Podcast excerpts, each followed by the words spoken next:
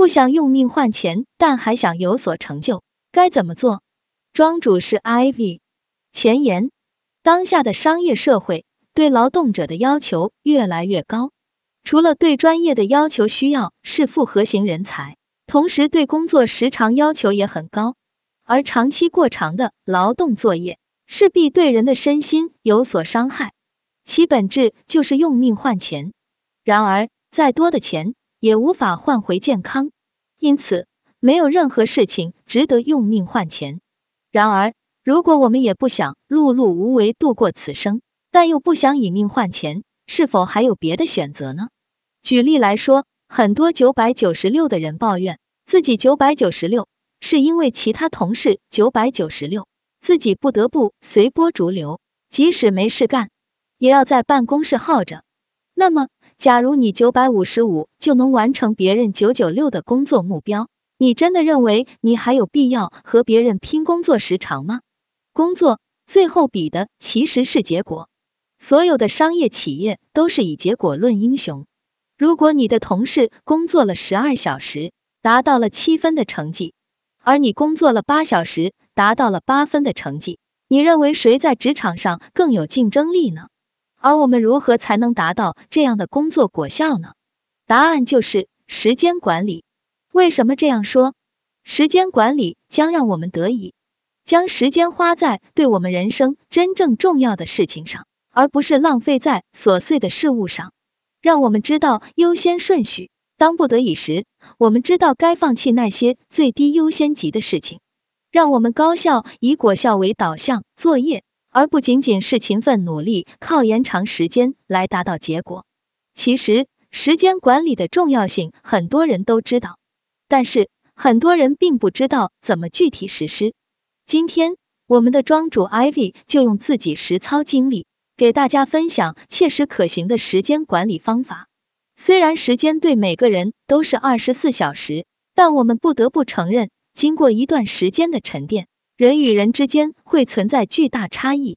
即使是同班同学，毕业若干年后，大家无论在能力、收入、职位上都会拉开差距。有些人重复做一项工作十年都没有进步。有些人工作一年，比别人工作十年积累的经验还要多。如果每天你的银行账户里都拥有八万六千四百元，第二天就会消失，你会浪费这笔钱吗？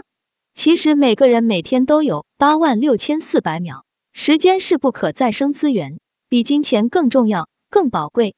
你如何过一天，就如何过一生。在二零二一年新年伊始。如何重新利用好这三百六十五天、八千七百六十小时、五十二万五千六百分钟、三千一百五十三万六千秒？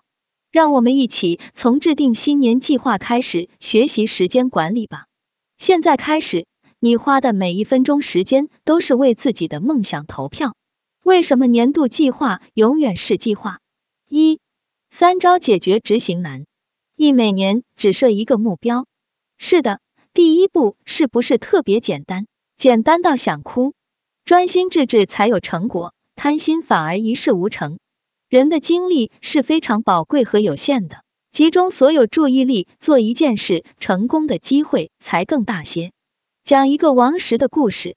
有一次登珠峰，在进行到七千多米的时候，不管外面人怎么劝，说风景好，请他出来拍照，他就是坚决不出帐篷。因为对王石而言，眼前只有登珠峰这一个目标，在高海拔地区，每动一次，能量损耗就非常大。为了确保登顶，他牺牲掉自己的一些临时冲动或者好奇心。后来他成功登顶。相反，当时有个体力比他好的队友，因为沿途精力分散，反而登顶失败了。二 SMART 法则，大家有没有这种经历？例如，把年度计划写成“我要努力减肥”，简单几个字，一般效果不大，仿佛大脑傲娇的回复你说：“朕知道了”，然后就没有然后了。经过多年失败经历，我才知道了 SMART 法则。什么是 SMART 法则呢？这五个字母对应了一下五个单词：specific 具体的，measurable 可以衡量的，attainable 可以达到的。relevant 与其他目标具有相关性 time-based 明确的时间期限，往往不符合 SMART 法则，或者没有将目标以 SMART 的方式明确的，往往难以实现。正如我要努力减肥这一目标，太笼统，有目标却没有细节。如果我们将年度计划改为在二零二一年一月一日至二零二一年十二月三十一日减肥 X 公斤，并且将目标拆分到每个月，会更有效。阶段性的达到小目标，也会让你产生完成下一阶段目标的动力。三、犒赏礼物作为努力的回报，我们可以在每周、每月、每年完成进度后，给自己买一份犒赏礼物。哪怕是一盒水果，或者一杯饮料，或者一顿大餐，效果都会非常好。二、如何正确做年度计划？我想给大家举个例子，版本独家原创，无私奉献给大家做参考。见图，我归纳的计划五大要素：一、原因，多问自己几次为什么，明确这个目标对自己一整年的意义。二、为什么坚持做这件事情的长远影响是什么？三优劣势分析，扬长避短，逐个击破。四目标拆分，每月分析才有进步和成就感，帮助我们持续进步。五配图非常重要，这会有效激励自己为了目标不断努力。如果你的终极梦想是努力进入某家公司工作，或者攒钱买一套房子，或者恢复到以前体重，那么右下角的配图可以相应做替换。放某公司办公楼照片，或者房子照片，或者以前自己的照片都可以，这样效果更佳。以上每月以及每周定期回顾和反思如何改进，达到百分之八十就算达标。时间要预留充裕，考虑到各种可能性，那么一般安排每天任务时，预留百分之二十，例如加班或者计划外可能被占用的时间，更确保任务完成。例如，你预计当天可以抽出两小时，那么务必预留半小时时间备用，只安排一点五小时完成计划。重要的是，如果在目标拆分过程中发现实际行动是有出入的，那么再次调整目标，确保你设定的目标是可以执行的。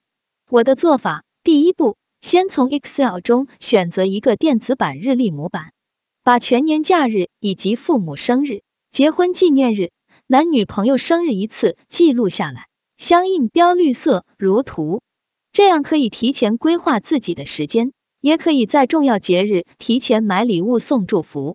第二步，将年计划里每月的计划分配到每周。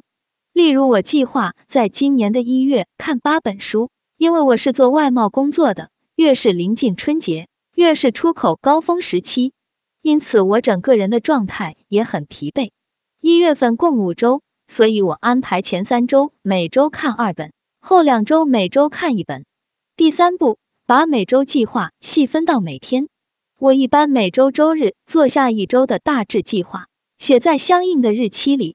例如第一周看二本书，我预估看完一本书并做书摘用时约五小时，那么每周看二本需要花费十小时，加两小时备用时间，一周十二小时。拆分到每一天的话，我选元旦这天休息，其余六天只要每天两小时。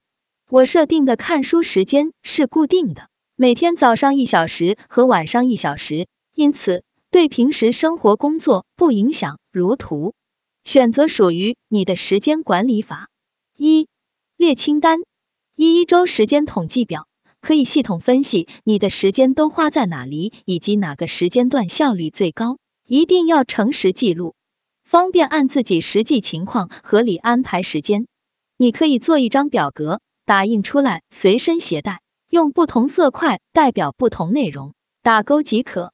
在这个表格的基础上，你可以再进行表示或者高亮，来直观清晰的了解自己在各个时段的时间运用。二、旅行用品清单，对于经常出差或者旅行的朋友。是否出门后才发现忘记带这个或者那个，折回去取就会浪费路上的时间？不如提前总结一下需要带什么，完成一项勾选一项。